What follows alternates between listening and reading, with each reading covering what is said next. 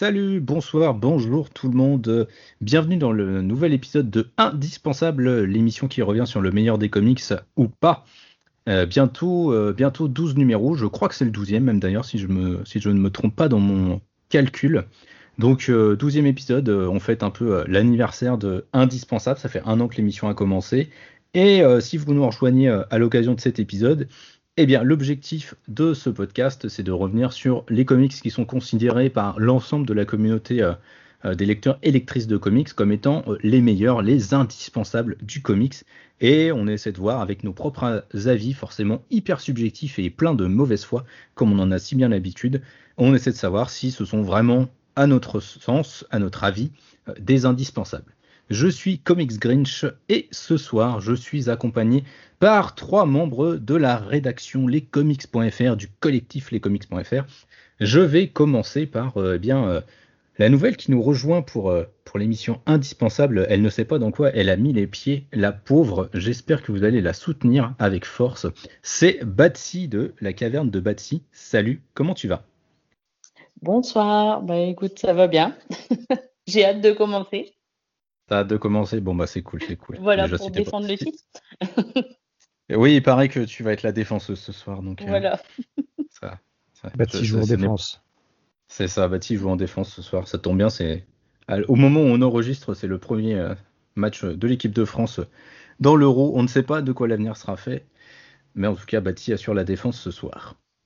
À mes côtés, vous avez reconnu peut-être sa voix, c'est Sergent Fred de Shaw. oui, bonsoir, oui, c'est tout à fait moi. C'est tout à fait toi, c'est monsieur, euh, monsieur derrière, enfin la moitié est derrière Cochonulk. Comment va Cochonulk Eh bien Cochonulk va bien. Euh, j'ai encore quelques envois, quelques dédicaces à faire. Euh, je dis quelques, mais en vérité ça doit être une bonne vingtaine. Et puis après, bon, on va attaquer gentiment le scénario du 3. Ok, ah bah, cool, cool, cool. On, on, soutient ça, bien évidemment. Et enfin, le troisième larron à nos côtés, c'est Docteur Comics. Comment tu vas, Docteur? Eh ben ça va, ça va très très très bien. Bonjour, euh, bonjour, bonsoir selon l'heure à tous et à toutes. Ravi d'être ici. Eh bien, ravi de t'accueillir. Vous avez certainement dû le voir en, cliquant sur cet épisode. Nous allons parler ce soir de Spider-Man Bleu.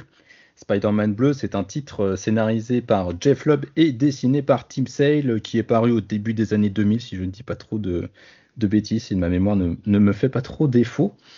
C'est bien ça. Euh, c'est ça. Hein. Et euh, bien, euh, Doctor Comics euh, va d'abord nous présenter le duo Jeff Lubb et Tim Sale, un duo qu'on peut requalifier quand même de iconique dans l'industrie. Oui, tout à fait. Bon, ils n'en sont pas à leur, premier coup d'essai. Hein. C'est un duo d'auteurs assez, assez iconique, surtout pour Tim Sale en tant que dessinateur qui a, qui fait beaucoup, beaucoup de projets. Jeff Lubb en a fait aussi quelques-uns, mais Tim Sale est encore actif dans l'industrie par rapport à Jeff Lubb. Et ce duo, il s'était déjà retrouvé, euh, que ce soit chez DC Comics euh, ou chez Marvel. Donc chez DC, vous avez pu les lire euh, sur les récits Batman, Un long Halloween et Amère Victoire, qui ont fait quand même, bah, qui ont plutôt rassemblé les gens. C'est des récits qui sont de, très grande qualité, qui mettent vraiment en avant le côté polar et détective de Batman. Et d'ailleurs, il me semble, alors c'est récent, mais que le Un long Halloween la sort en, long métrage d'animation. Il me semble, il me semble que c'est fait maintenant. Ouais, ça, ouais, ça va être fait, ouais. Voilà, donc euh, voilà, il y a quand même un sacré plébiscite autour de ces titres. Euh, et ils se sont retrouvés aussi chez Marvel pour une, pour une trilogie, une trilogie de titres qui avait pour but de, remettre un peu en avant euh, certains personnages et de présenter des moments importants de leur vie. Donc ce Spider-Man bleu et ce Daredevil jaune également et Hulk gris. Voilà, ils sont en fait une sorte de, de fausse trilogie qui reprennent ces personnages iconiques pour dresser un peu un portrait de moments importants de leur vie. Et puis on a pu les retrouver chacun dans d'autres travaux. Jeff Lubb a notamment travaillé avec Jim Lee sur Batman Silence. Euh, dont on a fait aussi un, épisode. Euh, non. non. non, pas encore. Non, non. Pas encore Ou c'est prévu? Non. C'est prévu, c'est prévu, c'est prévu que je le trace. Ah, on a oui. fait le, oui, oui, on a fait le, pardon, on a fait le Snyder. Mais bah, il y aura un silence hein, parce que c'est quand même un, récit qui, est, qui, était assez important aussi. Il a, euh, il a fait aussi, voilà, quelques, quelques autres récits. Et puis Tim Sale, lui, a travaillé de son côté, notamment sur un excellent récit Superman for All Season que vous pouvez pas trouver actuellement en France. Mais bon, bah, si Urban nous écoute, bah, c'est le moment ou jamais, hein, faut, euh, faut réimprimer. Et donc voilà, c'était un duo assez iconique. Ouais, sachant que Jeff Lobb, il s'est pas mal éloigné du coup de, l'industrie des comics, comme tu le disais. Euh, aujourd'hui, il a surtout chapeauté les séries télé Marvel Netflix, euh, avec une gestion une gestion plutôt catastrophique de ce, de ce truc-là, mais bon, c'est peut-être pas forcément que de sa faute. même s'il y avait des rumeurs que son con. Ouais, et puis du coup, ouais. Du coup, Team... enfin, ils sont revenus ensemble. Tu as dit que c'était une trilogie, mais je permets juste une précision. Ils ont fait aussi Captain America blanc, qui revenait sur la relation du coup entre Steve et Bucky, qui n'avait pas forcément été aussi bien accueilli que les autres. Euh, aussi parce que le style de enfin Tim Sale aujourd'hui c'est un artiste qui a dont le trait a un peu vieilli. Euh, je sais pas vous euh, Fred, Batsy, bah, Docteur, ce que vous pensez de, de Tim Sale ou de Jeff Lobb? Bah, J'allais justement dire qu'il fallait qu'il s'éloigne un peu plus. Donc ça tombe bien que t'en parles. ouais, je... me souviens. Ouais, vas-y, vas-y. Ouais, j'en ai déjà un petit peu parlé. J'ai un petit peu de mal avec les, les, artistes qui tournent du côté cartoon clairement, autant, bah là, euh, je, dirais sur Spider-Man, autant son Spider-Man me va, autant les méchants, je les trouve pas crédibles une seconde euh, graphiquement. Et ça pose problème. Ouais, c'est la même chose, c'est très old school, quoi. Le dessin, après, c'est t'aimes ou t'aimes pas, quoi. Moi, moi, ça va. Pour le Spider-Man, ça va. Moins pour le Daredevil. Ah oui, c'est de l'époque. moi, je vous invite juste à lire le, euh, dans le run de Tom King du Batman, là, sur le numéro anniversaire du mariage, justement, Catwoman-Batman, la page qu'il a dessinée. voilà avec ce Batman à tête d'ampoule euh, qui se fait étrangler par Catwoman. Regardez juste ça et vous verrez pourquoi euh, là, actuellement, à l'heure actuelle, faut... c'est même plus du old school. quoi. C'est du français Frank Miller aujourd'hui aussi. quoi. C'est maintenant, ils sont plus capables d'assurer des planches vraiment potables. Enfin, à mon avis, hein, de mon point de vue. Hmm. Ouais, bah, il faisait, il faisait, beaucoup de couvertures variantes, notamment au début de Batman Rebirth. Team je crois que sur tout le premier arc, et même peut-être un peu plus, il a fait des variantes et. Euh, Ouais, c'était vraiment pas, c'était vraiment pas joli à regarder quoi. C'est ouais. Moi, ça ressemble un peu à des, auteurs, tu vois, comme du, des, des dessinateurs comme du, euh, du, qui travaillent avec Azarello souvent. Euh, je me souviens plus de son nom. Euh... euh Risso? Voilà, oui, c'est un peu l'école là en fait. Risso, c'est un peu, mais à la même école, mais voilà, Risso est à des années-lumière de, de, ce que fait Tim Mixel. Ouais, moi Team Sale, je suis pas, je suis pas un grand. J'aimais bien ses travaux à Halloween, j'aime bien. En fait, j'aime bien les jeux sur les ombres qui fait euh, Team Sale. Après, voilà, je suis pas, je suis pas ouf euh, non plus, euh, plus que ça.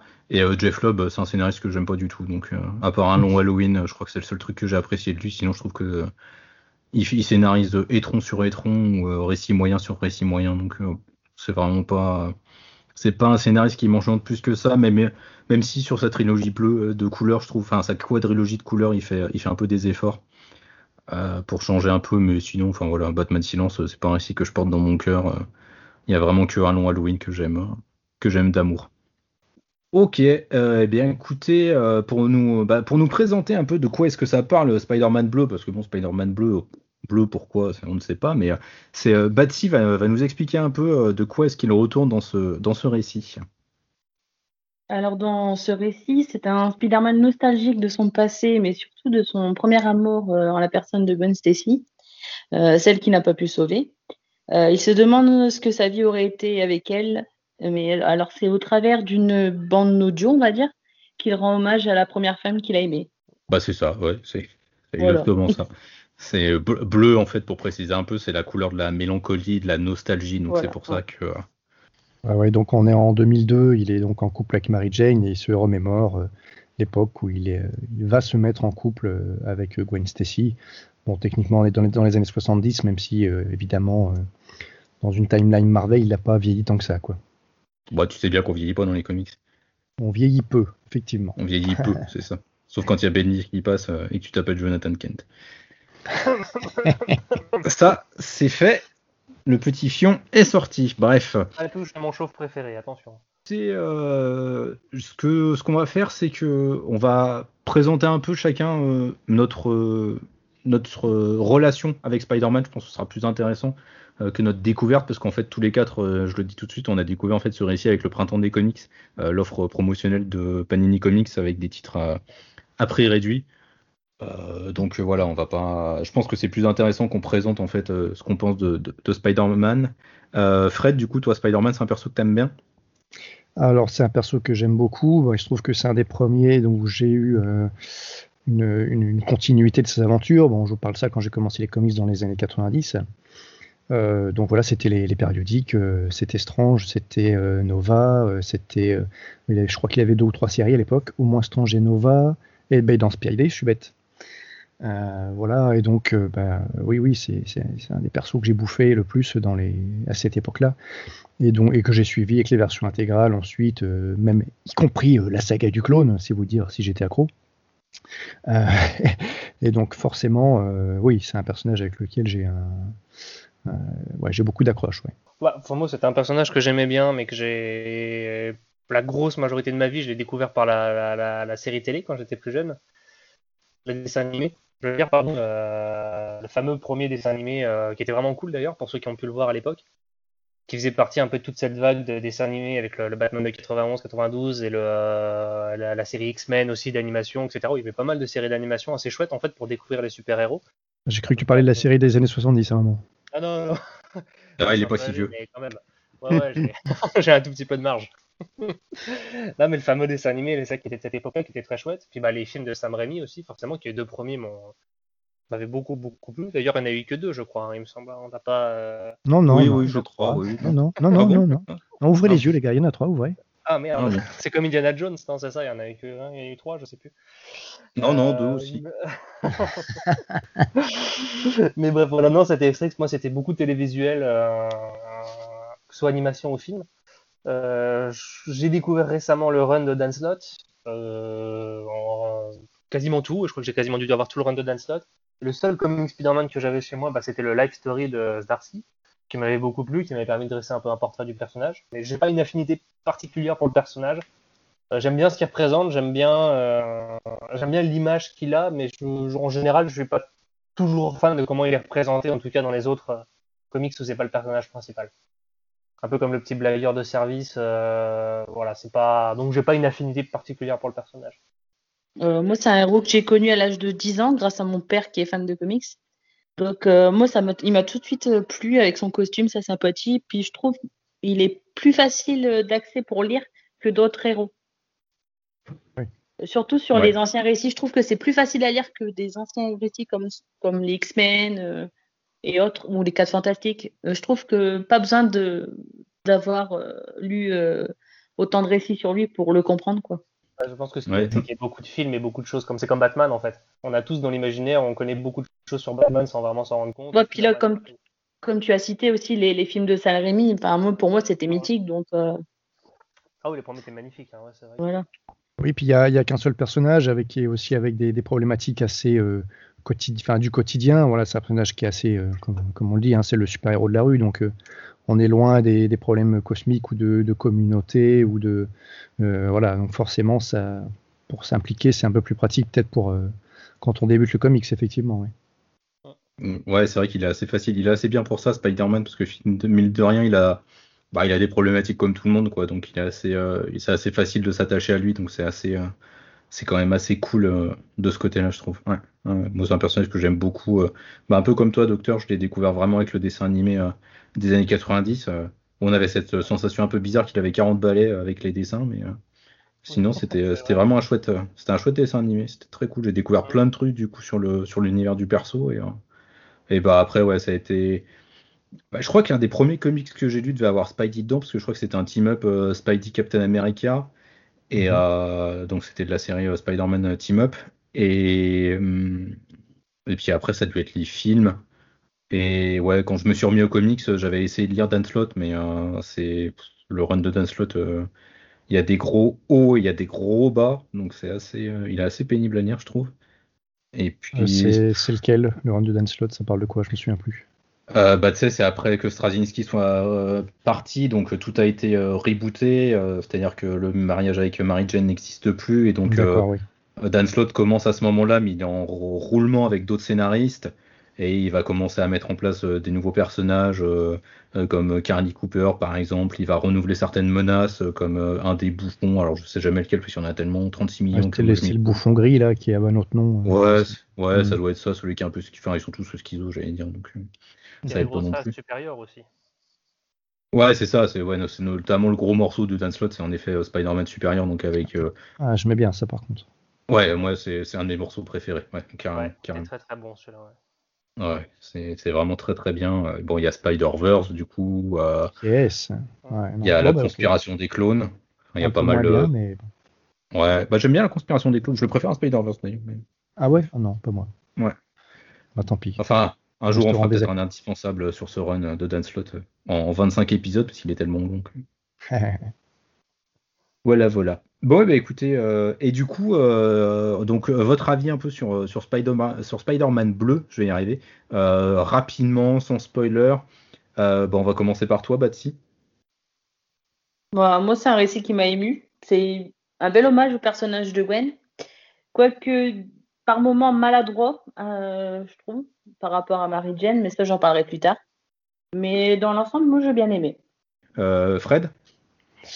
Alors euh, oui, c'est une, jolie photographie euh, d'époque comme ça, mais euh, premièrement, hum, on n'est pas vraiment, comment dirais-je, très fidèle.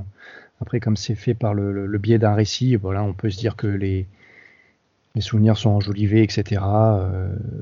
et que donc c'est normal qu'on prenne quelques libertés avec le récit d'origine. Et deuxièmement, eh ben en fait, on, élude, enfin, on ne parle pas du tout de, de l'événement principal. Enfin, on en parle, mais il n'est pas dans le comics, quoi. et euh, Doctor Comics? Euh, bah moi, j'ai- bah, comme tu l'as dit au début, moi je fais comme vous, j'ai découvert pour le. Je me suis dit, je vais l'acheter pour le printemps. euh, L'excellente opération du printemps, on aura l'occasion d'en peut-être de reparler. Et, et voilà, je savais que c'était un. Enfin, j'ai vu tout le monde dire que c'était un récit, un récit extraordinaire, un récit merveilleux, un récit. Voilà, donc moi j'étais, j'étais assez impatient. Je bon bah c'est cool, il va y avoir un truc. Et je pense que pendant tout le long du récit, j'ai j'ai cherché la, la hype, j'ai cherché le, le mythique. Et bah, je l'ai pas trouvé, hein, donc euh, j'ai peut-être pas lu, mais- Est-ce- ou alors je suis peut-être passé complètement à côté. T'as Mais- tourné les pages trop vite, c'était caché euh, entre la reliure. euh. Ah, c'est ça, mais il était Ah bien oui. collé le mien, donc j'ai pas pu le. J'ai dit, bon, bah tant pis. Pour une fois, il était bien collé le mien, donc tant pis. Non, mais plus sérieusement, ouais, j'ai passé un moment sympa, hum, mais j'avais l'impression de lire un peu une page de Wikipédia illustrée, quoi. Un résumé de peut-être de 70 numéros, je sais pas combien ça se fait à l'époque, mais. Voilà, ça se lit, c'est sympa d'un point de vue peut-être historique, et encore, je pense qu'il y a des libertés qui ont été prises, comme tu l'as dit, mais ouais, non, j'ai pas vu le récit euh, coup de poing et euh, bluffant que j'attendais. Je vais, je vais vous rejoindre tous les deux. Donc, c'est vrai que Batsy va vraiment être la caution cette, ce soir de un peu euh, pour défendre le titre en tous les cas, pour expliquer ce qu'elle a trouvé. Donc, ça va être intéressant finalement. Moi, c'est surtout, en fait, le, gros problème, c'est que bah, déjà, je lis euh, Spider-Man bleu. Donc, bleu, c'est la couleur de la no- nostalgie. C'est, je m'attends à une ambiance triste, un peu feutrée. Pas forcément que ce soit non plus euh, chouinant euh, tout le temps et, larmoyant. Mais je m'attends quand même à quelque chose d'un peu cotonneux. de mélancolique, qui respecte un peu le personnage de Gwen. Euh, donc déjà, euh, c'est un peu la première catastrophe. Je trouve que le personnage de Gwen et euh, aussi le personnage de Mary Jane qui interviennent sont écrits, mais c'est une catastrophe absolue, je trouve. Jeff, Lo- Jeff Loeb, faut vraiment pas qu'il écrive des personnages féminins. Enfin déjà, c'est pareil dans Daredevil Jaune quand il écrit Karen, c'est juste envie de foutre la tête dans un mur. hein. Tellement c'est ignoble d'écrire des personnages féminins comme ça. En, fait, je trouve qu'il y a, enfin, du coup, je m'attendais vraiment à un récit sensible avec une expression des émotions euh, de Peter. Ça arrive dans quelques cases de narration. Je trouve que, par exemple, les premières pages sont très réussies. Les dernières pages sont très réussies, mais donc euh, ça fait trois, six pages au total. Euh, mais tout ce qu'il y a entre, bah, j'ai juste eu en fait l'impression de lire un récit lambda de super-héros où en fait Spidey va affronter un maximum de ses adversaires sans forcément que ça aille beaucoup plus loin. Il y a la relation. Et en fait, je trouve même pas que la relation avec Gwen, on la voit se construire en fait. C'est un, des gros soucis que j'ai avec le récit. Je pensais au moins qu'il y aurait ce truc-là. Et en fait, pas du tout. C'est. bah, en fait, ils, sont ensemble plus ou moins. Il n'y a jamais cette espèce de mise en place en fait. C'est vraiment, je trouve ça très étrange, très maladroit dans la construction. Enfin, très, ouais, très bizarre. C'est vrai qu'on passe beaucoup de temps avec les, ces ennemis là qui sont rassemblés, euh, enfin qui, qui défilent un par un. Euh, alors je pense que bon bah l'idée c'est simplement de dire euh, la vie de Spider-Man en- empiète sur celle de Peter Parker, ça il n'y a pas de souci. Euh, par contre c'est vrai que du coup c'est un peu au détriment du reste quoi. C'est méta sûrement. Peut-être, ouais, mais moi j'ai trouvé ça méta chiant. donc. C'est c'est vrai que oui, vous n'avez pas tort, euh, je vous rejoins aussi. euh, Il y, a trop- il y a trop de vilains dans ce récit. Ah tu vas voir à la fin elle sera d'accord avec nous. pas né- oui. je vais changer d'avis. qui était Ça pas va être ça, le twist. Oui, c'est vrai que j'aurais plus vu euh, la relation entre euh, Gwen et Peter se construire que plutôt euh, qui combat des méchants quoi. Bah, su- su- surtout que t'as, enfin, au début du récit, tu as vraiment ces cases-là où il bah, Mm. te prépare à ça, quoi, à cette romance, à tes, enfin, à tes plus grands amours que j'ai jamais eu. Bon, déjà, c'est sympa pour ta, pour ta femme, quoi. Merci. Mm. Mais, Ouais. mais, enfin, voilà, j'ai, t'as jamais l'impression, en fait, que ça se construit, quoi. C'est-à-dire qu'en fait, ils sont pas ensemble et à un moment, ils sont ensemble. Et j'ai rien vu se construire, en fait. Et c'est chiant. Ça m'a vraiment tout- frustré. Tout ce qu'on voit, c'est Peter qui traîne des pieds, euh, qui fait zéro, euh, qui a, qui a zéro initiative, et en gros, faut aller, faut aller le pécho, sinon il, il fait rien, quoi. Eh ben, écoutez, euh, me- merci du coup pour, pour ces avis, cette petite discussion qu'on a déjà un peu entamée. Euh, on va donc passer maintenant au gros morceau. Euh, donc parti avec euh, spoiler cette fois. Donc évidemment, si vous n'avez pas lu Spider-Man bleu, bah, euh, barrez-vous. Ce sera, ça vous évitera euh, certaines euh, surprises euh, qui seront éventées, même si je ne sais pas s'il y a vraiment grand-chose à éventer dans le récit, mais bon. On connaît quand même tous, hein, on connaît tous l'histoire, quoi. Donc bon, voilà. Ce Spider-Man bleu. La première chose, avant qu'on aille vraiment dans le détail, là, histoire d'amour et tous ces trucs-là, ce sur quoi je voulais revenir, c'était un peu le contexte en fait. Spider-Man bleu, donc c'est un récit qui se passe essentiellement euh, dans le passé, puisque bah voilà, euh, Peter raconte donc son premier amour avec Gwen, donc c'est vraiment euh, c'est au début de sa relation, au début de sa carrière, pardon. Et je voulais juste revenir sur un peu la vision du passé qu'a qu'a- qu'instille Jeff Lubb et, et Tim Sale. Est-ce que on est sur un récit euh, qui fait trop peut-être dans la nostalgie à certains moments, ou est-ce que l'équilibre est plutôt euh, plutôt modéré? Est-ce que est-ce que c'est un bel hommage aussi à cette époque-là du comics qu'on bah, qui, qui a donné naissance en fait au, au personnage de Spidey? Je ne sais pas ce que vous en pensez. Vous pouvez répéter la question? Je peux répéter la question. Je, je- je peux répéter la question, pardon. Donc la question était en deux parties en fait. La première partie, c'est de savoir si euh, euh, le récit est.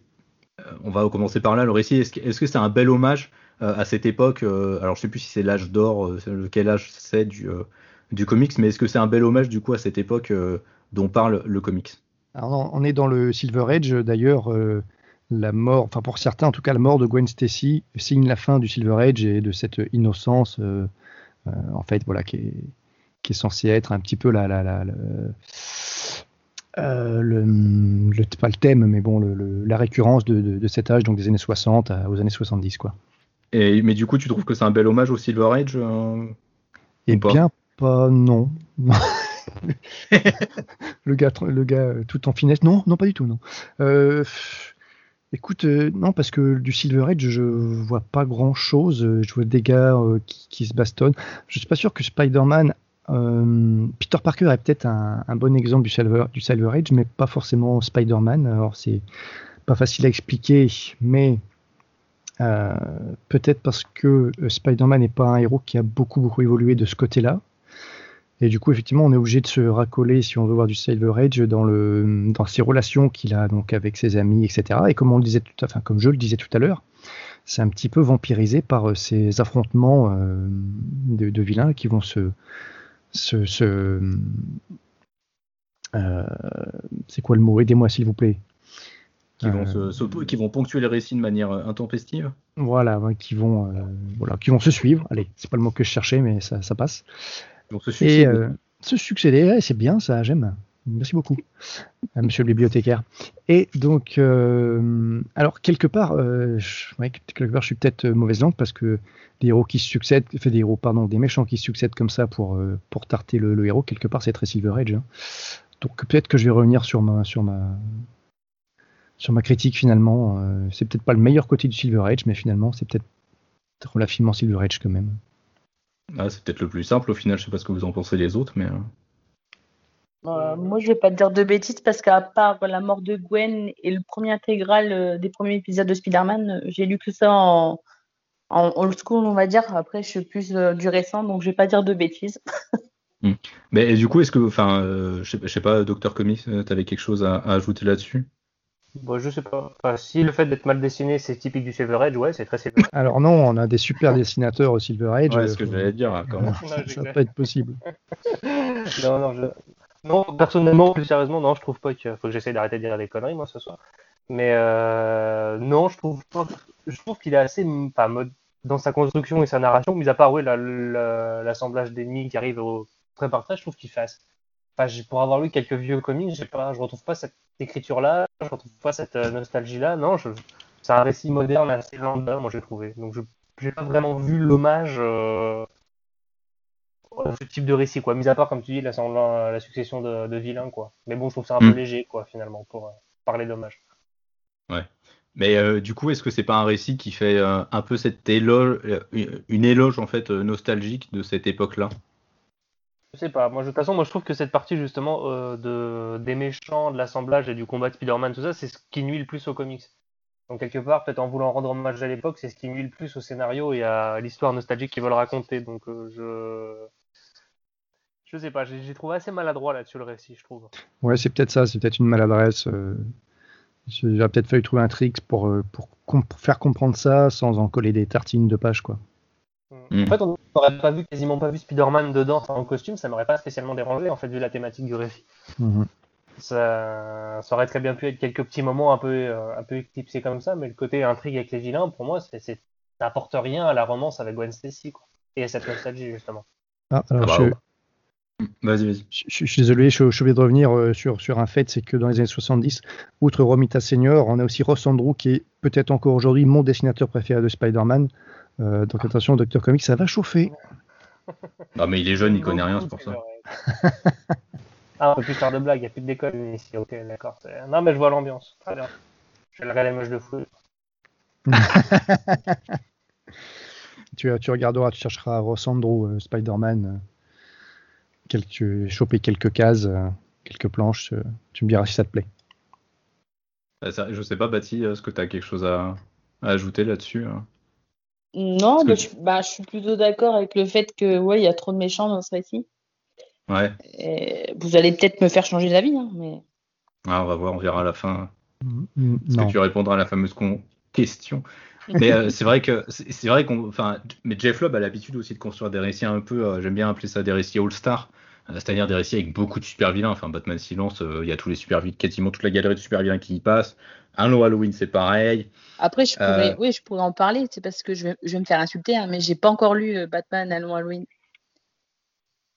Bah, c'est pas grave, écoute. Je, je suis fan de Batman, mais je n'ai pas encore acheté. ah, il, est très bien. Il est très, très... enfin, moi, c'est un de mes récits préférés de Batman. Mais bon, il coûte cher aussi. Euh. Mais euh, du coup, il, est plutôt coutumier du fait, en fait, euh, Jeff Lubb. Donc c'est vrai que, alors moi, je, vous rejoins, je suis d'accord. Je, trouve qu'il y a trop de super vilains.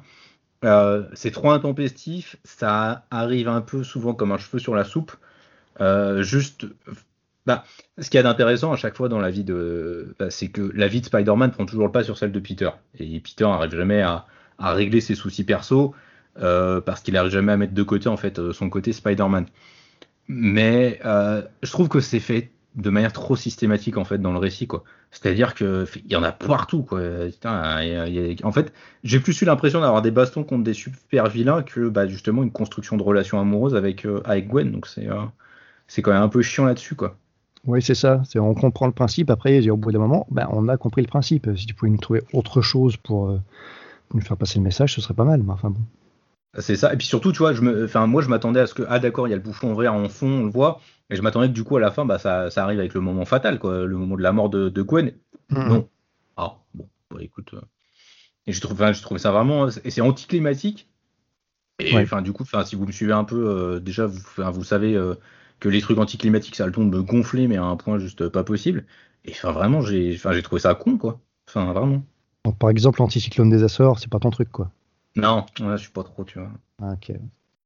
Ouais, du coup, c'est dommage, quoi. Parce qu'en plus, les bastons, enfin, moi, Team Cell, du coup, je l'aime bien sur ce récit-là. Je trouve que ses dessins sont plutôt, sont plutôt chouettes. Euh, les compositions sont plutôt claires. Euh, c'est assez. Euh, ça, ça respire, quoi. Donc, j'ai trouvé ça plutôt, plutôt pas mal de ce côté-là. Mais au niveau scénaristique, c'est beaucoup trop systématique, quoi.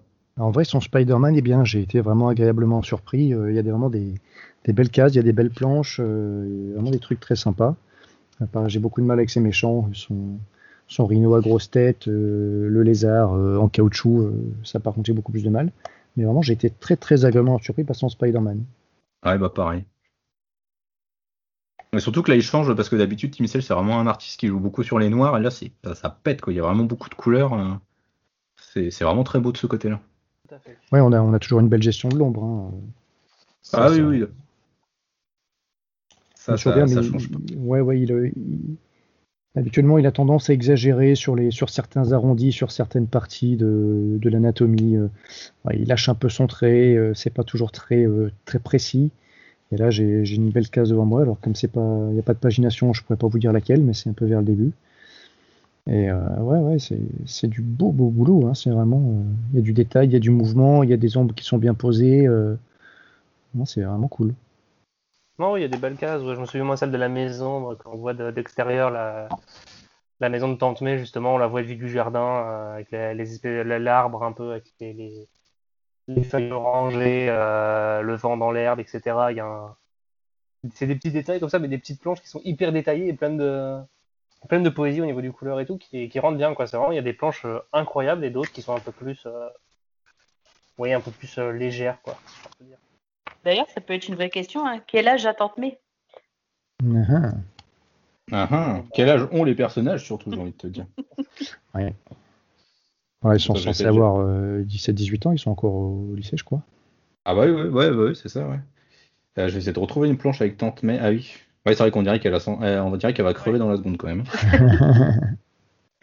par contre, deux pages avant le Spidey, là, j'ai un, un bouffon vert au gros plan. je pense que vous le trouverez facilement. Il est dans les premières pages. Et je le Il est pas bien beau. Affreux. Affreux, affreux, affreux. Les yeux, le nez, il n'y a rien qui va, quoi. oui, je vois tout. Ah, je l'aime bien. comme le Joker, toi. Ouais. Ouais, moi je l'aime bien ce, bouffon vert là, avec les traits complètement euh, flingués, euh, tout pointu de partout. Euh, ça me dérange pas, moi. Ah ouais. je, trouve que son nez déjà il est bizarre. Je sais pas trop si je le regarde de face ou de profil. C'est Cléopâtre, t'as pas compris. Ses yeux, euh, non, non. c'est globuleux mais bizarre. Euh, je sais pas. Je, hmm. Pour moi, on est trop dans le cartoon. Alors, je sais que c'est un masque, mais j'ai du mal quand même. Ouais. Mais ouais, du coup, on, du coup, même toi, Bati, euh, tu trouves qu'il y a trop de, trop de méchants, c'est ça hein? Oui, c'est ça, ouais. Bah, c'est vrai que ça gâche le récit, quoi. on voit pas l'histoire de, de Gwen s'est développée, quoi c'est toujours, euh, j'ai l'impression qu'elle est en guerre avec euh, les, planches où on voit. J'ai l'impression qu'elle est en guerre avec euh, Marie Jane. C'est cette compétition incessante, quoi. Ouais, bah c'est ce qui m'a surpris moi personnellement dans le récit. En fait, bah, du coup, comme je connaissais rien du récit, je pensais vraiment que c'était donc la naissance de l'amour entre Gwen et Peter à, la limite. Et je pensais pas qu'il y avait MJ dans le récit. Et je trouve que l'irruption de MJ est complètement. Bah, elle est inutile. Personnellement, elle est inutile je trouve. Ah ouais Ouais, je sais pas. C'était peut-être pour, rappeler qu'elle sera là après. Je sais pas trop. Bah pour moi, on comprend pourquoi Peter a choisi euh, Gwen Stacy. Parce qu'elle est, elle est vraiment agaçante au plus haut point. Ah bah t'as envie de lui coller des tartes dans la gueule, hein, MJ. C'est ça. ah ouais, non, elle est, insupportable. elle est insupportable. Mais c'est là où je trouve justement qu'il y a Enfin, pour avoir lu quelques récits de l'époque, je crois que MJ était déjà un peu écrite comme ça à l'époque. Euh, c'est-à-dire un peu... Euh, euh, très allu, enfin on va dire allumeuse quoi, même si le terme. Et ça a quand même bien changé aussi avec le temps, heureusement d'ailleurs. Ouais, c'est ça. Mais c'est justement ça, tu vois, je me dis, euh, je pense que Jeff Lubb il a voulu mm. faire un hommage à cette époque-là, donc la rendre un peu euh, toujours très, mm. très dans le flirt avec les garçons, très, très dans la drague constante et mais enfin il aurait pu moderniser ça en fait, parce que là on a juste l'impression qu'elle a envie de se taper tout le monde et c'est assez dérangeant en fait. Bah, quelque part, j'ai envie de te dire, c'est ce qu'il a fait, je pense, parce que bon, il y a un petit moment que j'ai pas relu Mestange, mais effectivement, elle a un côté euh, très, euh, comment dirais-je, euh, évaporé, un peu joyeux jusqu'à l'excès, tout le temps très très énergique, très tout ça. Par contre, je me souvenais pas qu'elle était dans l'allumage systématique comme ça. donc je pense que c'est justement pour la moderniser qu'il a, qu'il a poussé les curseurs, quoi. Ah mais ça pas du tout quoi. C'est en ah fait c'est là où ça encore plus ça flingue le récit parce que bah, je rejoins complètement Bati en fait. T'as l'impression en fait as un espèce de triangle amoureux qui se forme alors que t'as pas demandé du tout ça dans le toi en tant que euh, que lectorat du récit, tu veux pas ça quoi. Tu veux l'amour entre Gwen et Peter. T'en as un à foutre qui est la troisième roue du carrosse euh, qui se greffe au milieu quoi. Et après c'est pareil quand on regarde la fin du récit, elle a totalement changé. Enfin c'est contradictoire quoi. Ouais, ça, les dernières une évolution qu'on n'a pas plus, plus, plus, calme, je trouve. Bah, moi, dans la provoque ou je sais pas, ça. normalement, elle est censée switcher euh, justement après la mort de Gwen. Après, bon. Ouais, bah, c'est ce que dit, c'est ce que dit Peter dans une des, euh, dans un des, euh, hum. des récitatifs justement à la fin que après la mort de Gwen, elle a complètement, elle s'est complètement transformée en fait. Mais enfin, ça aurait peut-être été intéressant de montrer cette transformation là, quoi, plutôt que de décrire une meuf comme une, on va dire vulgairement comme une grosse chaudasse, comme une cagole de base, qui allume à peu près tous les mecs qu'elle croise, même Peter. Enfin, je trouve vraiment que c'est, putain, c'est vraiment, c'est une écriture complètement, complètement anachronique, quoi. C'est, ça va pas du tout, quoi. En vrai, c'est surtout Peter qui allume parce qu'elle elle renvoie chier Flash, etc. Elle flirte un peu peut-être avec Harry, on sait pas trop. Bon, après, c'est vraiment sur Peter qu'elle a acheté son dévolu et qu'elle euh, qu'elle allume à 3000 degrés. Ouais, puis il y a cette séquence de la soirée, là, justement, qui est vers la fin, je crois, c'est dans le dans l'avant-dernier chapitre, je crois, où, justement on a Gwen et MJ qui sont un peu euh, la baston euh, de qui c'est qui va le plus allumer, qui c'est qui a la robe la plus sexy, la plus moulante. C'est. Oh là là, putain de merde. Enfin, je sais pas, je suis pas, je suis pas une fille, mais je me dis pas que quand tu vas draguer euh, quelqu'un, tu, tu te mets dans cet état-là. Enfin, je sais pas. Moi, c'est ce que je fais, mais après, euh, j'espère que vous me jugerez pas. Te rejoins Baptiste sur l'écriture de, de, MJ, c'est vraiment, puis même sa présence en fait, est... vraiment, c'est très très étrange quoi. Et puis, enfin, au fond, même, même Gwen, quoi. C'est, enfin, Gwen, au final, elle a pas tant de présence que ça dans le récit. Non, on la voit très peu. on la voit très peu, hein, c'est vrai. En fait, c'est plus Peter qui parle de, de, Gwen. Et enfin, j'en parlais un peu euh, hier soir avec ma copine qui a, aussi lu le récit. Et elle me disait, en fait, on a l'impression que c'est Peter qui se euh, refantasme, re-romance, en fait, la, euh, idéalise un peu la vision qu'il avait de Gwen, mais du coup, en la foutant un peu sous le tapis, quoi. C'est en se mettant lui en avant. Du coup, il y a un peu une démarche, je trouve, très, très égocentrique, en fait, et ça me dérange profondément, je crois. Mmh. Pas faux. Non, puis c'est le, fait que euh, Gwen est morte, bon, bah, on va se rabattre sur euh, Mary Jane. Moi, c'est ça aussi qui m'a fait beaucoup rire. Alors, pour le coup, non, ça s'est pas passé comme ça. Ça a été euh, beaucoup Oui, non, mais là, quand tu lis le récit, t'as l'impression que. Ah, c'est vrai si pas. L'histoire d'amour. Voilà, si t'as pas le contexte, tu dis, bah, en fait, c'est parce qu'elle est morte, donc il, change, il change de femme, quoi. Ah, effectivement, j'ai pas pensé, j'ai pas pensé, mais effectivement, c'est, je comprends que si t'as pas eu le reste, logiquement, tu en viens à cette conclusion. Et c'est, c'est, très, c'est très maladroit, effectivement. Ah bah ouais, c'est très maladroit quoi. C'est en mode oh, Jeff, bah, qu'est-ce qu'il fout Ouais. Bah c'est le Jeff Love quoi. Euh, la, la, première meuf que j'étais que j'aimais, elle est morte. Bon bon, je vais prendre la deuxième qui me chauffait bien quoi. voilà. Ok, bon bah écoute. Euh, mais c'est vrai que c'est ouais, ça, ça, donne complètement cette impression là quoi. C'est ouais, c'est et ça donne encore plus une image de merde, je trouve, de Peter. Peter qui dans les relations amoureuses, de, dans la ligne principale, dans la continuité, est déjà vraiment à chier. Ouais. Alors là, oh là là, Ouais, c'est pas possible. Ça a quand même été le pire mec avec les nanas. Ouais, je pense qu'il est dans le top quand même. Lui et Darde... enfin, Daredevil, on va dire que c'est pas trop de sa faute, mais euh, ouais, Spidey. Euh. Et du coup, Gwen, vous enfin, du coup, on disait, elle est pas trop trop présente finalement dans le récit. Est-ce que, bah, fondamentalement, c'est gênant quoi, parce que c'est censé être un récit bah, sur justement ce souvenir de Gwen et. Euh. Bah, heureusement qu'on est sur un... un truc qui est censé être mythique, anthologie et dont tout le monde a entendu parler. Parce que si c'est ton premier, euh, ton premier, ta première lecture dans l'univers de Spider-Man, à mon avis, ouais, tu, tu vas pas comprendre le récit comme il doit être compris.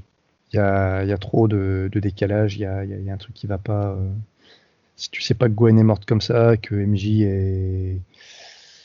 Et voilà, qu'il y, a une vraie relation entre eux, tu vois. Mais le problème, j'allais dire, tu peux t'appuyer sur les films, mais non, c'est trop le bordel avec les, les, trois, les trois versions.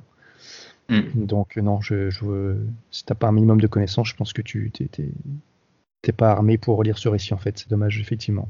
Ouais, et puis du coup, t'apprends pas à découvrir euh, Gwen. Enfin, je sais pas je, si t'avais quelque chose à rajouter, Docteur Comics, mais. Euh. Non, non, je suis d'accord. Au début, ça commence, et puis Jeremy Jane arrive, elle éclipse tout, et t'as l'impression que c'est Peter MJ, puis finalement il va avec elle parce qu'à la fin il couche avec. Et après c'est fini, euh, t'apprends qu'elle est morte et qu'il revient à son époque, quoi. Donc, je j'ai pas trop compris euh, ouais, j'ai pas, j'ai pas vu la romance Gwen et Peter. Ouais, moi en fait, j'ai, ouais, en fait, je te rejoins complètement, euh, docteur. J'ai, en fait, j'ai l'impression que c'est une histoire sur la romance entre MJ et Peter plus que entre la, la romance entre Gwen et Peter. Parce que pour moi, elle a eu aucune importance dans sa vie, mais Gwen. Quand, je lis ça, j'ai l'impression que c'est une fille qu'il a vue, elle lui a plu au début, et puis il l'a croisée de temps en temps, et puis. Euh, puis elle est morte. C'est ça. J'ai pas vu de romance idylle où genre il a le cœur déchiré parce que euh, voilà, il avec, il avait des plans et c'était fini. Non. Là, pour moi, c'est un, coup de cœur qui a disparu avant que ça devienne sérieux, quoi. Donc j'ai. Ah, mais c'est au I Met Your Mother, en fait. Sans Barnet, donc ça n'a aucun intérêt. Ah, j'avoue.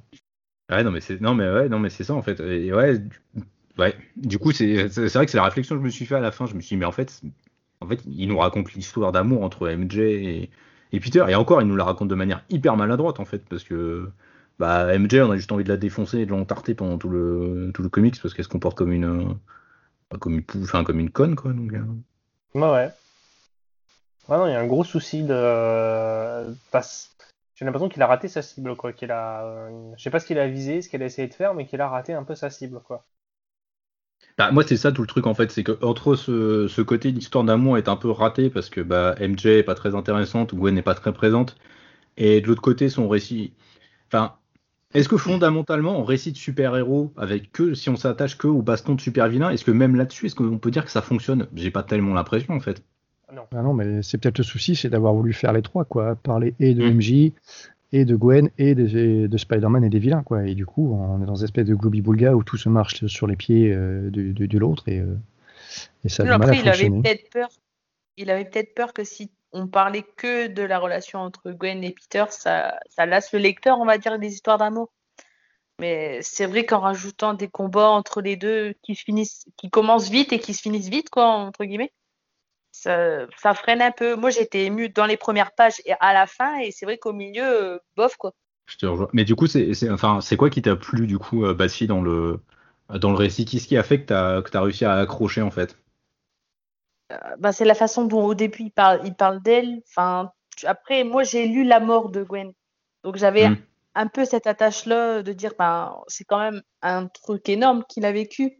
Après, oui, si t'as pas lu euh, ce récit ou d'autres avec euh, quand Gwen est là, c'est vrai que tu te dis, euh, oui, bon, en fait, il éclipse vite, quoi. Il l'oublie vite, on va dire. Donc c'est après, oui, bah après, c'est vrai que je vous rejoins sur certains points. moi, c'est le début et la fin qui m'a qui m'a le plus touché, on va dire. Fondamentalement, j'ai l'impression que Jeff Lubb a voulu écrire un récit sur le deuil, en fait, sur la difficulté de dépasser ce deuil, parce que c'est vrai que la manière dont le récit est structuré, c'est Peter qui enregistre cette bande à une Gwen qui ne pourra jamais finalement l'entendre. Et, euh, à ce moment-là, elle est encore mariée avec, euh, avec MJ. Euh, il est tout seul dans son grenier. Il fait ça un peu en, scred. Et moi, j'ai donc j'ai un peu. Ouais, vas-y, vas-y. Je te coupe. Moi, j'ai plus l'impression qu'elle l'écoutait derrière la porte. Oui. Enfin, je sais pas. J'ai l'impression là. Donc c'est pas bah, vraiment en scred, on va dire. Enfin, mais je trouve ça un peu gênant de quand même de parler de ton de ton ex, même si elle est décédée, euh, en sachant que tu es marié avec euh, bah, une nouvelle femme, quoi. Je trouve ça un peu gênant. Oui, mais c'est une poufiasse à l'époque, donc on s'en fout. Oui, voilà, c'est ça à l'époque. non, mais je suis d'accord. mais je suis d'accord avec toi. J'ai exactement la même analyse en fait. C'est pour ça, c'est ce à quoi j'allais arriver en fait. Je pense qu'il a voulu faire un récit sur le deuil, justement, cette incapacité un peu que Peter a à dépasser le deuil mais il n'y arrive pas en fait. Enfin, je, trouve pas qu'il y arrive. ça aurait, été mieux de d'écrire l'histoire, mais sans incorporer Mary Jane euh, ni à la fin en fait, qu'il soit célibataire, mais qu'il parle de Gwen. Hmm. Le problème, c'est que, ça, aurait, mieux passé. Étant, étant, étant écrit dans les années euh, en 2002, il, est avec euh, MJ. oui, c'est ça. Ou alors il aurait fallu que ce soit au cimetière devant sa tombe, même si c'est un peu cliché, au moins on était dans le truc. Oui, c'est vrai. Ouais. Ah, mais est-ce qu'il vaut pas mieux être dans le cliché que rater complètement son, sa cible, quoi. Ben, sans doute, oui, sans doute. Je ne vois, c'est ça. à fond, mais il y a des chances. des fois, les clichés, c'est bien parce que on sait que ça fonctionne, quoi. Ou alors, ah non, c'était pas encore fait, mais euh, il, aurait, fait non, non, non, ça, ça, ça, colle pas au niveau timing. il aurait pu, euh, sur mon idée de I Met Your Mother, il aurait pu aller en parler à Gabriel et Sarah, là, les, les, jumeaux que, que, Gwen a eu avec Osborne, mais euh, c'est beaucoup plus tard. ouais, c'est plus tard, c'est quelques années après, donc oui. Effectivement, ça aurait été, ah, ça aurait été pas mal. Euh... L'ambiance de fin, pour moi, c'est qu'il aurait dû y avoir cette ambiance de sanguinier, nostalgique, triste. Euh, là, on ressent qu'il a, ressenti quelque chose pour elle par rapport à tout le reste du comics. Ouais, c'est ça en fait. Mais c'est pour ça, je, trouve que c'est.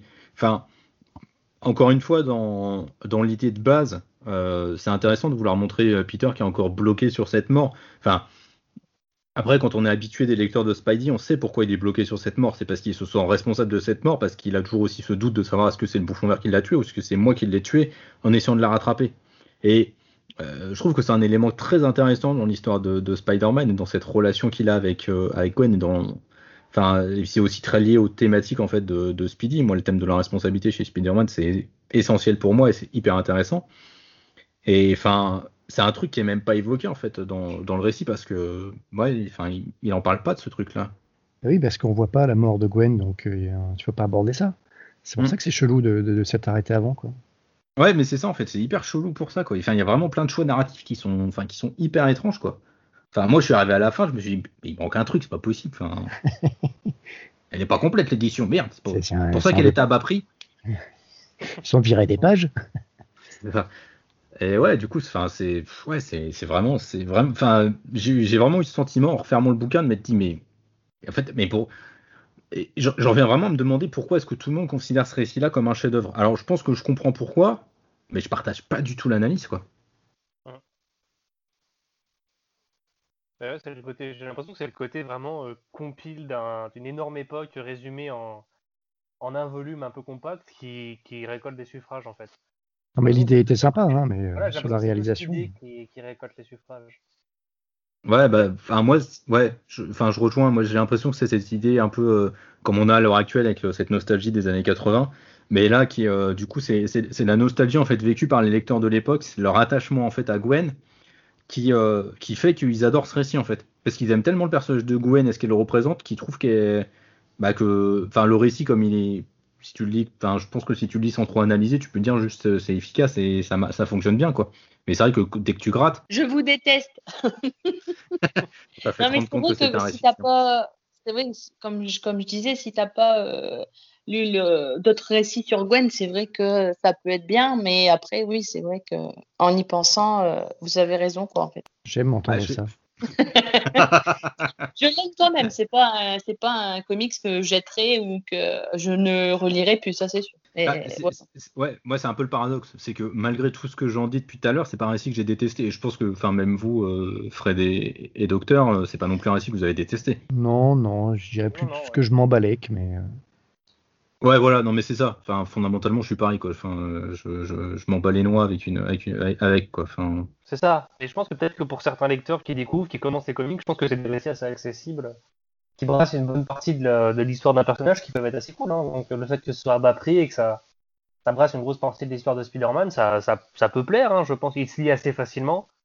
Il y a certains, certains comics qui ont une écriture un peu difficile, là ça se lit quand même assez facilement, c'est assez fluide. Ça, il, a, il a ses qualités quoi. Mais pour Bravo. moi, c'est pas l'œuvre incontournable que. C'est pas le... si quelqu'un me dit, puis voilà, si on me propose un dit Batman, j'ai envie de dire du Batman, je vais dire bah e- essaye le Dark Knight de Frank Miller, ou voilà, il y a des récits qui me viennent. Si on me dit un récit culte de Spider-Man, je vais pas spontanément aller suivre celui-là quoi. mais, mais je comprends pourquoi il a, pour- enfin, je comprends pourquoi il a cette aura. Et je pense Oui. que, enfin, typiquement, c'est vrai qu'on euh, Kit aurait dû être présent euh, ce soir. Et je pense qu'il nous l'aurait parfaitement expliqué. Je pense qu'il l'aurait expliqué comme ça. C'est parce que c'est ce retour à cette, à, à cette époque en fait et à ce personnage. euh, euh, c'est un peu un récit en forme d'hommage à ce personnage-là. Mais enfin, je suis désolé, je trouve que l'hommage il est foiré quoi. Enfin, putain, rendre un hommage à- comme ça à quelqu'un, c'est pisser sur sa tombe quoi. Enfin, je suis désolé. bien, c'est un peu le, le- le thème du, du bouquin? En fait, ça aurait dû être lui jaune. Tipeee, en fait. désolé. Désolé pour cette blague. marron, alors comment ça se passe non Moi je m'en vais, allez, salut, bye bye. Retourne sur Euh. Warzone, toi. Comme, comme, euh, comme, non mais c'est compliqué comme émission parce que c'est pas des récits qu'on a détestés, c'est des récits qui ont une aura énorme parce que bah il suffit de le voir quand même. Parce, tu regardes les sites de critiques ou quoi que ce soit, c'est quand même des récits qui sont euh, extrêmement marquants. Ah bah même chez nous, hein, il a une super note. Donc. Bah voilà, oui tu vois c'est ça. Et pourtant bah des fois tu, mais ouais je sais pas après qu'on arrive trop tard après la hype ou je sais pas. Est-ce que euh, ouais, je, moi, je pense pas que Vas-y. Je, je pense pas que ce soit une question de hype. Enfin, vous me connaissez, je, je déteste le terme survendre, euh, surhyper, ce genre de conneries. euh. Pour moi, c'est juste de la, enfin, c'est de la merde en barre, ce, ce genre d'expression. Je, je pense pas que ce soit lié à ça. Je pense que c'est enfin, c'est peut-être juste qu'on n'est pas là parce qu'on est peut-être trop chiant en fait. C'est peut-être Ouais. juste ça en fait. Non, mais Enfin, tu vois, c'est ce que voit tu- plus euh, dans le Darcel, euh, je reviens encore à celui-là, mais le Life Story de Spider-Man, dans les deux premiers chapitres, tu vois beaucoup plus de Gwen Stacy, tu comprends beaucoup plus son importance en deux numéros que dans tout le comics là, quoi, en fait. Tu comprends la part qu'elle avait dans sa vie, le rôle qu'elle a joué, comment ils se sont rencontrés, la, la vie qu'ils ont vécue ensemble et tout, quoi. Donc je trouve ça un Mm. peu euh, un peu chaud de le rater en, en un tome complet de six numéros et de, de le réussir en deux euh, hyper récemment en plus. Mais non, mais c'est ça qui est compliqué. C'est vrai que c'est- pas un mauvais récit. Moi, j'ai quand même passé un bon moment dessus parce que malgré tout, c'est quand même efficace. Euh, Team Side, il fait quand même, je trouve, des planches qui sont réussies. Les bastons sont quand même bonnes. Et, bah, enfin, on le disait, enfin, c'est vrai que moi et Bati, on le disait, les premières, les premières pages les dernières pages sont, je trouve, très émouvantes, très réussies. Le dialogue euh, qu'entretient Peter avec cette Gwen qui est décédée, je trouve vraiment touchant. Parce que, enfin, comme je le dis, on, on sent à ce moment-là qu'il n'arrive pas à dépasser son deuil, qu'il est encore sur cette, euh, sur ce, sur ce décès, quoi, qu'il emporte encore la, il emporte encore le poids sur ses épaules, en fait. Je, enfin, je sais pas si vous avez euh, trouvé que ces récitatifs-là, ces, ces, ces cases de pensée, en fait, que, que faisait Peter, étaient réussis. Ça veut dire non. vous m'aidez pas là, les gars, vous m'aidez pas. Non, mais oui, peut-être. Euh, vraiment, ce truc ne m'a pas marqué. J'arrive pas à imprimer. Euh. Oh, vous n'êtes pas sensibles, les mecs. Hein. C'est pas possible. Ouais, non, mais c'est ça. Moi, là-dessus, je rejoins, complètement, je rejoins complètement Batsy. Les premières pages, j'étais en mode Ah, ok, c'est bon. À la fin, je vais chialer. Et à la fin, j'ai pas chialé. C'est ça. Mais c'est pas une question. Et vraiment, enfin, c'est. Giant, j'ai chialé par exemple. Donc, un comics peut me faire pleurer hein, quand il est bien écrit. Il hein. n'y a pas de souci. Ah, attention, on va pas dire que c'est mal écrit. Depuis tout à l'heure, on essaie de dire que c'est quand même bien. Non, non, non, non c'est bien, mais c'est bien écrit, mais pas pour raconter un deuil et une histoire d'amour. C'est un comics. Euh, il n'a pas de sensibilité, je trouve. J'ai pas, j'ai pas ressenti trop d'émotion. J'ai été plus ému dans des visions de Tom King ou de, de Mister Miracle, dans ce que ça raconte de la vie, de, de, certains drames et tout ça. Parce ah bah forcément, quand on tape dans l'intellectuel, monsieur. Ou surtout ah bah, quand on tape dans Tom King, pour moi. On est docteur ou on l'est pas, hein, c'est comme ça. ça. Non mais c'est ça. Non, non, mais, non, mais là-dessus, enfin, pour moi, c'est un, c'est fondamentalement un beau récit de super-héros dans le sens où il est bien rythmé, il y a des séquences d'action trop présentes, mais c'est un bon récit de super-héros et d'action en fait. C'est à compléter avec d'autres récits sur Gwen Stacy, on va hmm. dire. Mais oui, vous pouvez, le lire, c'est pas un récit qui, voilà, qui est déjà difficile à lire. C'est facilement facile d'accès, pas besoin d'avoir euh, euh, lu euh, plein de comics sur Spider-Man, euh, sur sa vie, etc. Donc. de toute façon, j'ai envie de dire, à 6 balles, c'est pas comme si on perdait grand chose avec le premier des comics. Bon, au moment où l'épisode sortira, je sais pas si, si, ce sera encore dispo, mais. Bah, il y en a encore beaucoup de stocks, en fait. Hein. Actuellement, quand tu regardes dans les librairies, a pas tout, mais il y a encore beaucoup de stocks de beaucoup de comics, donc ils ont plutôt bien fait les choses. oui, notre elle est, assez cohérente. Tous les titres qu'il y a dedans, qu'on les aime ou pas, ils ont tous une aura et une notoriété qui fait qu'ils ont leur place dedans. Donc, euh, contrairement, euh, contrairement à l'omnibus de Spider-Man que j'ai pas eu, n'est-ce pas, Panini? Tu n'avais pas précommandé chez Excalibur Comics? Non, je n'avais pas encore précommandé. Je pensais qu'il allait y avoir du stock. Et finalement, après, je l'ai précommandé. Non, mais de toute façon, ouais. ils ont, ouais, Mais ça, ils ont, ils ont lancé une réimpression, là, de toute façon, de, oh, Ultimate Spider-Man. Mhm. Mais justement, je trouve typiquement que si, on veut un récit qui est. Euh, alors, ça retwiste dans tous les sens euh, cette histoire classique qu'on connaît, mais je trouve que là-dessus, ça marche bien. Euh, L'Ultimate Spider-Man, ça retwiste plein de trucs. Et là, sur le coup, bon, alors forcément, c'est sur le long, c'est sur le long cours, donc ça peut, ça peut se dérouler de manière fluide. Mais ouais, l'histoire n'a rien à voir, par contre. Hein. Oui, non, non, mais je dis, je, je, je dis bien que l'histoire n'a rien à voir. C'est juste que si on veut une réinvention de, de Spider-Man avec un personnage de Gwen, oui, effectivement, euh, il n'arrive pas la même chose à Gwen euh, dans, dans, l'univers Ultimate. Mais justement, je trouve que c'est un bel hommage. Mais il y a effectivement Life Story, je sais pas si tu l'as lu, toi, Batsy, euh, Life Story. Oui, j'ai bien aimé. Ouais. J'aime bien le, fait que c'est court, mais ça raconte toute sa vie. Et ça, j'ai plutôt apprécié. Ouais, ouais c'est vrai, non, mais c'est vrai que c'était réussi. Là. Il y a un épisode supplémentaire qui doit sortir normalement cet été aux États-Unis, je crois. Donc, et puis euh, ils refont le concept euh, Life Story avec euh, les 4 fantastiques. Donc pareil, on, verra ce que ça va donner. Mais, ils vont le décliner surtout, je pense, hein, à mon avis. Hein. bah, putain, s'ils font. Ouais. S'ils le font sur X-Men, ils n'ont pas fini, les mecs. Hein. Aïe oui. Non, mais c'est pas mal, au moins ça te, ça te permet de voir bah, toute la vie de Spider-Man sans avoir acheté je, ne sais, je ne sais pas combien de, de tomes. Ouais, sauf qu'attention. C'est vraiment sympa. Passer les deux numéros, ça n'a plus rien à voir avec l'histoire d'origine. Oui, après, bon, je le connais pas par cœur, mais. C'est qu'il réinvente le truc, il, veut raconter sa vie, mais du coup, il la réadapte pour raconter une histoire d'un personnage qui vieillit, et ça, c'est. On est, on est dans une manière de raconter. Ça, on part sur l'Uchronie un peu, mais c'est intéressant, je trouve. on est dans, une... on est dans une réalité parallèle, hein, on n'est pas dans le. voilà. Mais du coup, tu disais, toi, Fred, qu'il y, a des, euh, il y a des problèmes de cohérence vis-à-vis de l'époque dans, dans Spider-Man bleu. Euh, on a déjà parlé du, du caractère de MJ. euh, euh, tch, tch, tch, je ne sais plus. Mais c'est vrai que je sais pas comment Gwen était à l'époque. Enfin, moi, j'ai pas lu de récit avec Gwen en fait à l'époque, donc je sais pas trop comment elle était, son caractère et tout ça. Donc, euh, grosso modo, on, reste là-dessus. Hein. C'est Gwen qui est un peu plus effacée, euh, studieuse, etc. Et euh, MJ qui est la, la fêtarde invétérée, qui, qui cache des blessures. Bon, si vous avez vu les films de Sam Raimi, vous savez ce qu'il en est de sa famille, etc. Et voilà. Et effectivement, au bout d'un moment, ben, elle finit par s'assagir. Il y a début de relation, puis cassage, puis re-retour, puis euh, projet de mariage, puis en fait non, puis en fait oui, etc. etc.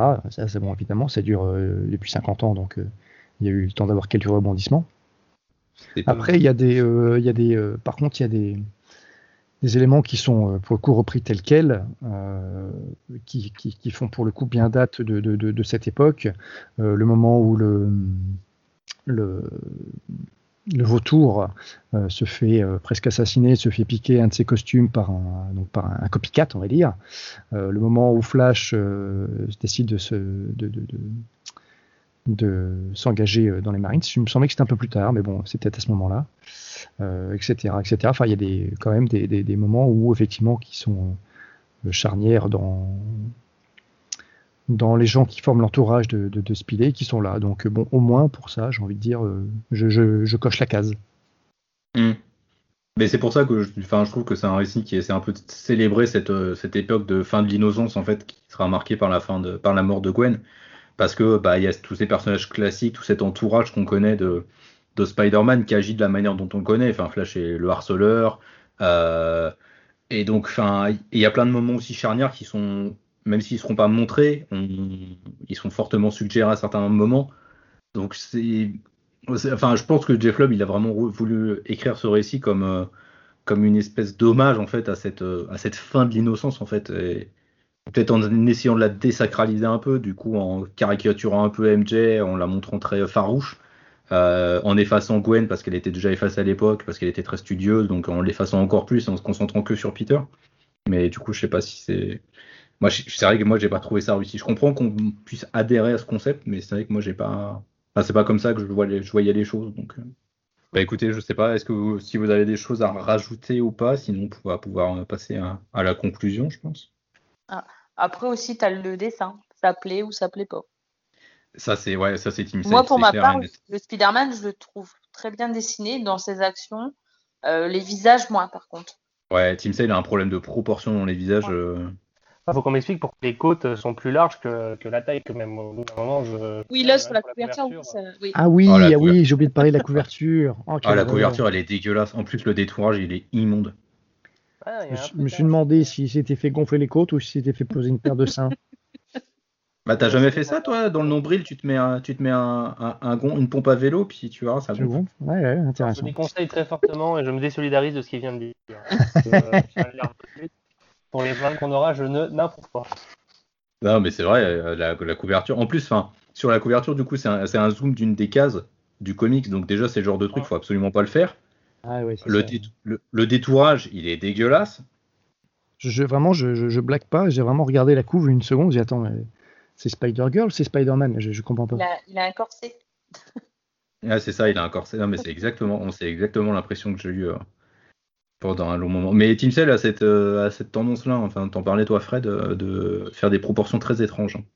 Oui, oui, oui. euh, Donc, quand il a tendance à exagérer tout ce qu'il y a, les, certains arrondis, des fois les épaules, les coudes, ça peut popper un petit peu n'importe où sur ces, sur ces lignes curves. Donc, effectivement, bon, de temps en temps, ça fait des trucs chelous.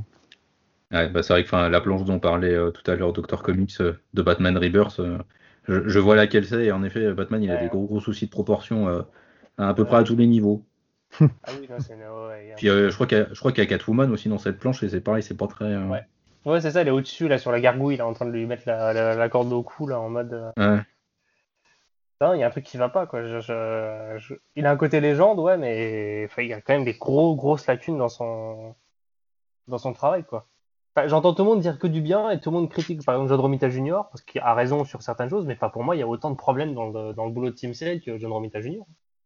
Ouais, mais à la, di- à, à la différence, je trouve que Team Sale a un très. Enfin, je rejoins du coup Batsy. euh, je trouve que. Enfin, c'est dynamique euh, Team Sale et du coup, ça me plaît plus. Romita Junior, c'est statique de ouf, même quand ça essaie d'être dynamique. Donc, euh, Oui, c'est sûr qu'il y a une différence. Et puis c'est sûr que Team Sale a des moments assez incroyables, mais ouais, c'est assez inégal aussi quoi. Pour un artiste de légende, je trouve que euh, Alors moi, Team Sale, artiste de légende, je suis désolé, j'adhère pas. hein.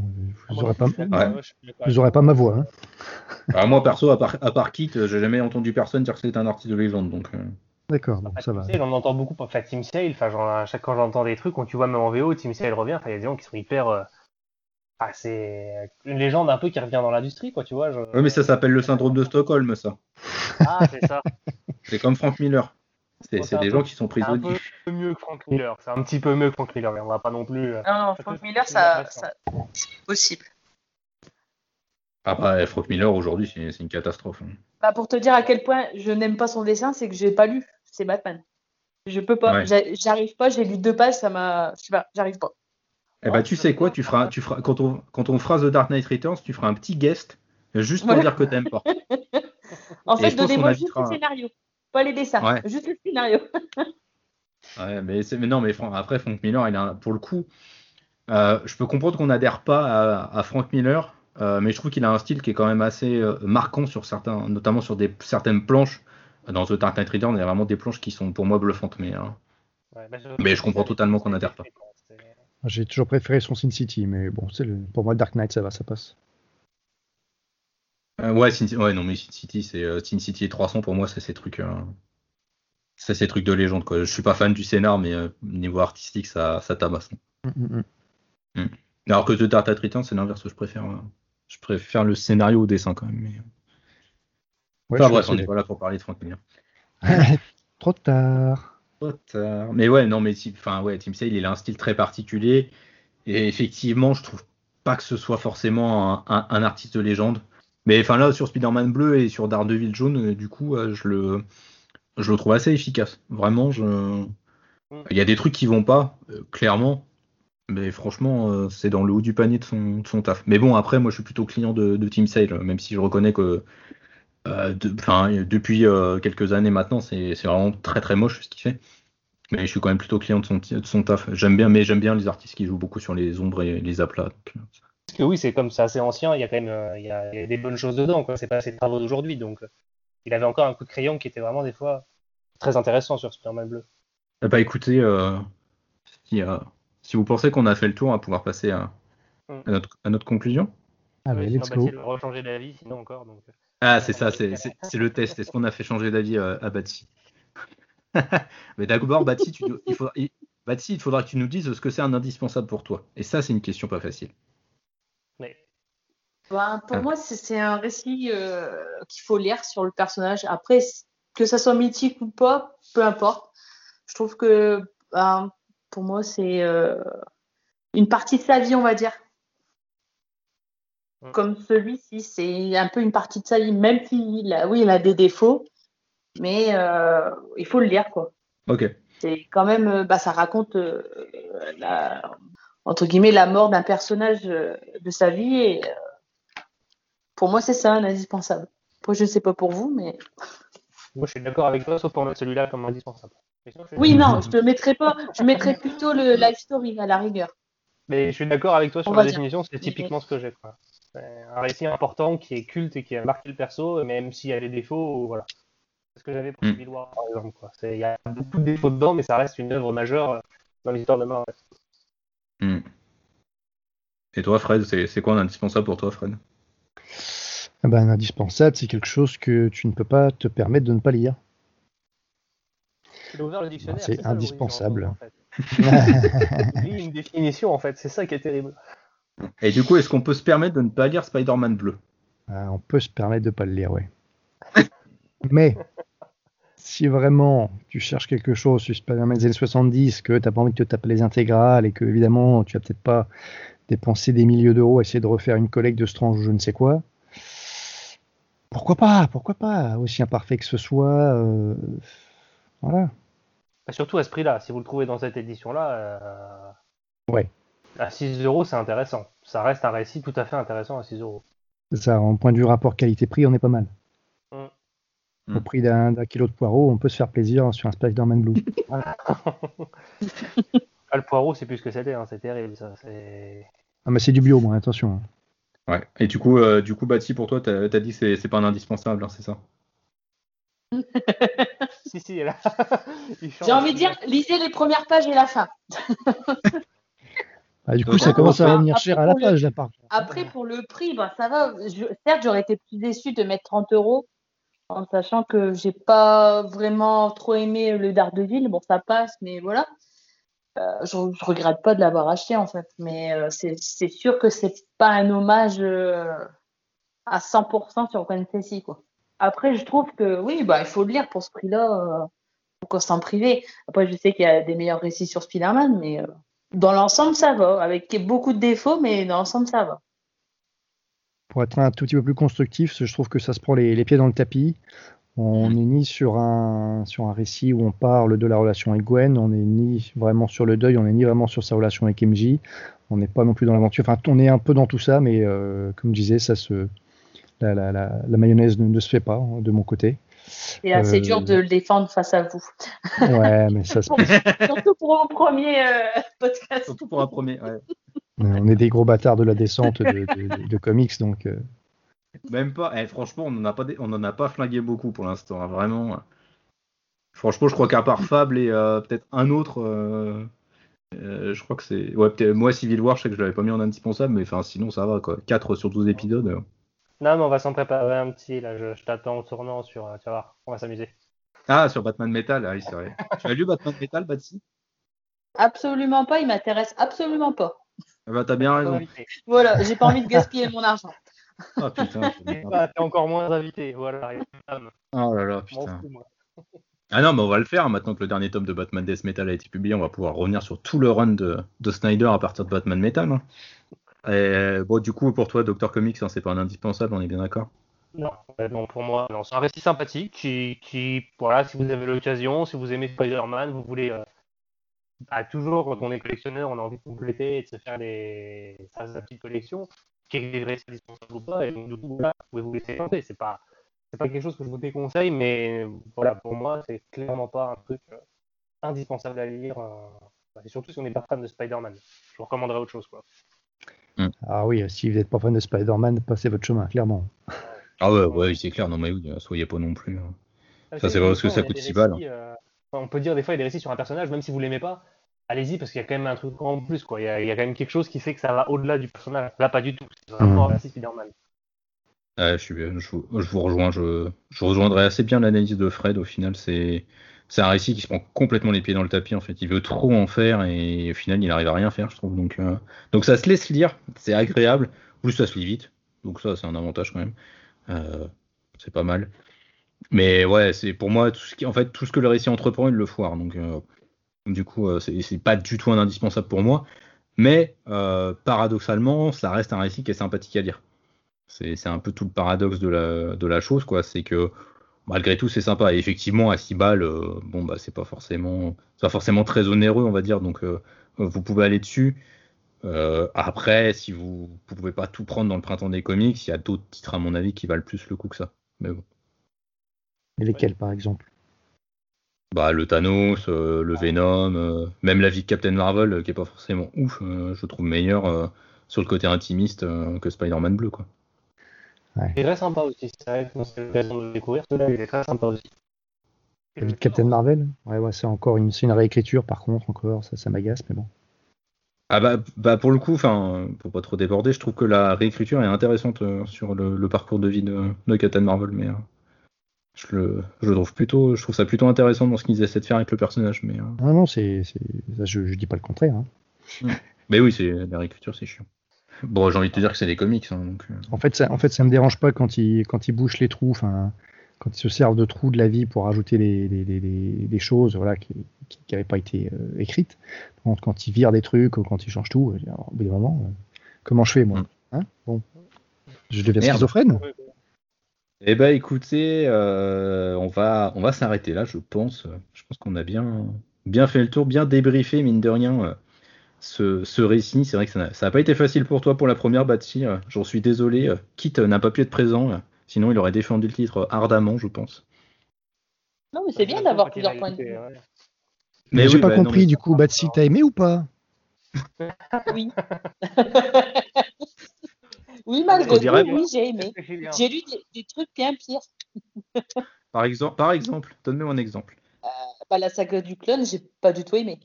Ah, oui, non, mais ça, c'est, oui, non, mais ça, c'est une grosse merde. Ouais. euh, oui. Ah si, là, là, là, l'exemple simple. Après, si j'ai on pas en parle. tout en tête. euh. Ah, je, je, je sais pas si on en parlera un jour de la saga du clone, mais ouais, qui pff, putain, quel enfer. J'ai lu ça pendant le premier confinement euh, l'année dernière. euh. Oh. Ah bah je suis pas là dit. pour celui-là, je crois, pour l'enregistrement de celui-là. Je te l'avais dit, je crois. Je... J'ai crois que je que j'ai poney ce jour-là. Mais euh, voilà. Ouais. Il y a des trucs à sauver dans cette saga, il y a des trucs.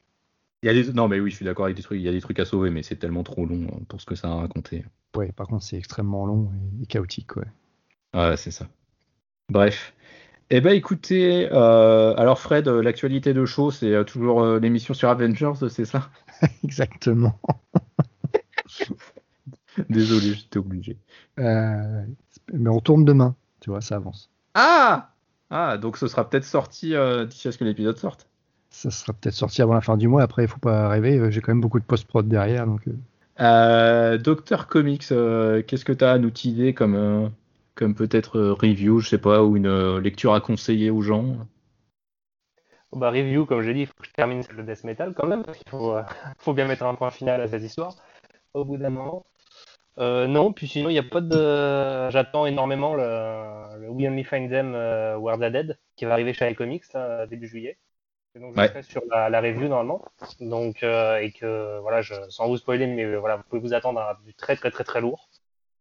Euh, ça fait une grosse, grosse claque euh, quand j'ai commencé à le lire en VO. Donc, euh, voilà, ça, c'est vraiment le truc que j'attends impatiemment.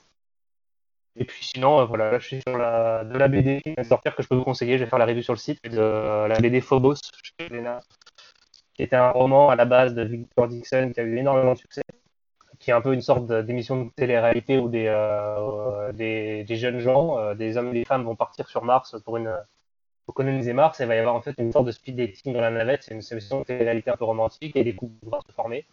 Il y a toute une intrigue derrière, euh, un peu cachée, euh, sur quelle est cette corporation, pourquoi elle fait ça et tout ça. Puis ça traite de beaucoup de thématiques sociales. Et c'est une adaptation BD, là, du coup, qui sort chez Glénat, qui est vraiment très, très, très cool. Et que, euh, voilà, je vous, je vous conseille fortement, parce que ça m'a ça m'a beaucoup plu. Ah bah on fera la review à deux, tiens, parce que je l'ai lu aussi. et, euh, J'ai pas le même avec toi. ça m'aurait étonné, tiens. Alors que moi, moi j'ai lu, moi j'ai lu les romans, j'aime bien les romans, mais euh, la BD j'ai trouvé ça. Ah, bah ça, c'est intéressant demander, parce que j'ai pas lu le roman, tu vois. Ouais, donc, euh, Ah, non, enfin bref, Euh, vous verrez quand on aura publié la review du coup. Euh, et Batsy, toi du coup, euh, t'as des reviews, des lectures, hein, des choses J'ai à, à conseiller enfin fini l'article sur les trading cards. enfin. Ah Yes Donc je vais le remettre au propre et je vais le, le poster du coup. Et après, question pour mon blog personnel, là je suis en train de lire Flashpoint, euh, le prélude. Ouais. Et aussi le livre sur Resident Evil, les 25 ans, euh, sorti chez Omake. Ok, J'ai hâte de le lire aussi, voilà. ok. Et bah ouais, du coup, et c'est vrai que j'ai oublié de préciser, mais euh, on te retrouve en effet avec des chroniques euh, sur lescomics.fr, mais aussi sur ton blog, euh, la caverne de Batsy, euh, .wordpress.com, je crois, c'est ça? Voilà, oui, c'est ça. Et du coup, oui, on te retrouve aussi pour, pour des articles collection euh, sur lescomics.fr avec les trading cards notamment. Donc, je- Ouais. Eh ben écoutez, euh, merci à vous euh, pour cette euh, pour cette émission, ce fut euh, fort fort sympathique. Fort Mais avec Et grand puis, plaisir. euh, eh ben, le plaisir est, est toujours partagé. Et euh, j'espère que vous, de l'autre côté, euh, dans vos petites oreilles, euh, ce fut un moment agréable aussi pour vous.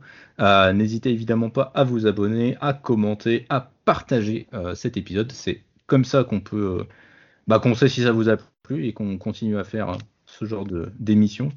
Voilà. Et donc, euh, donc voilà, on se retrouve euh, bientôt sur lescomics.fr et euh, on vous souhaite euh, une bonne journée ou une bonne soirée. Ciao N'hésitez- N'hésitez pas à nous défoncer dans les commentaires. N'hésitez pas à dire que Bati avait raison. Allez, des bisous. Bye bye. Ciao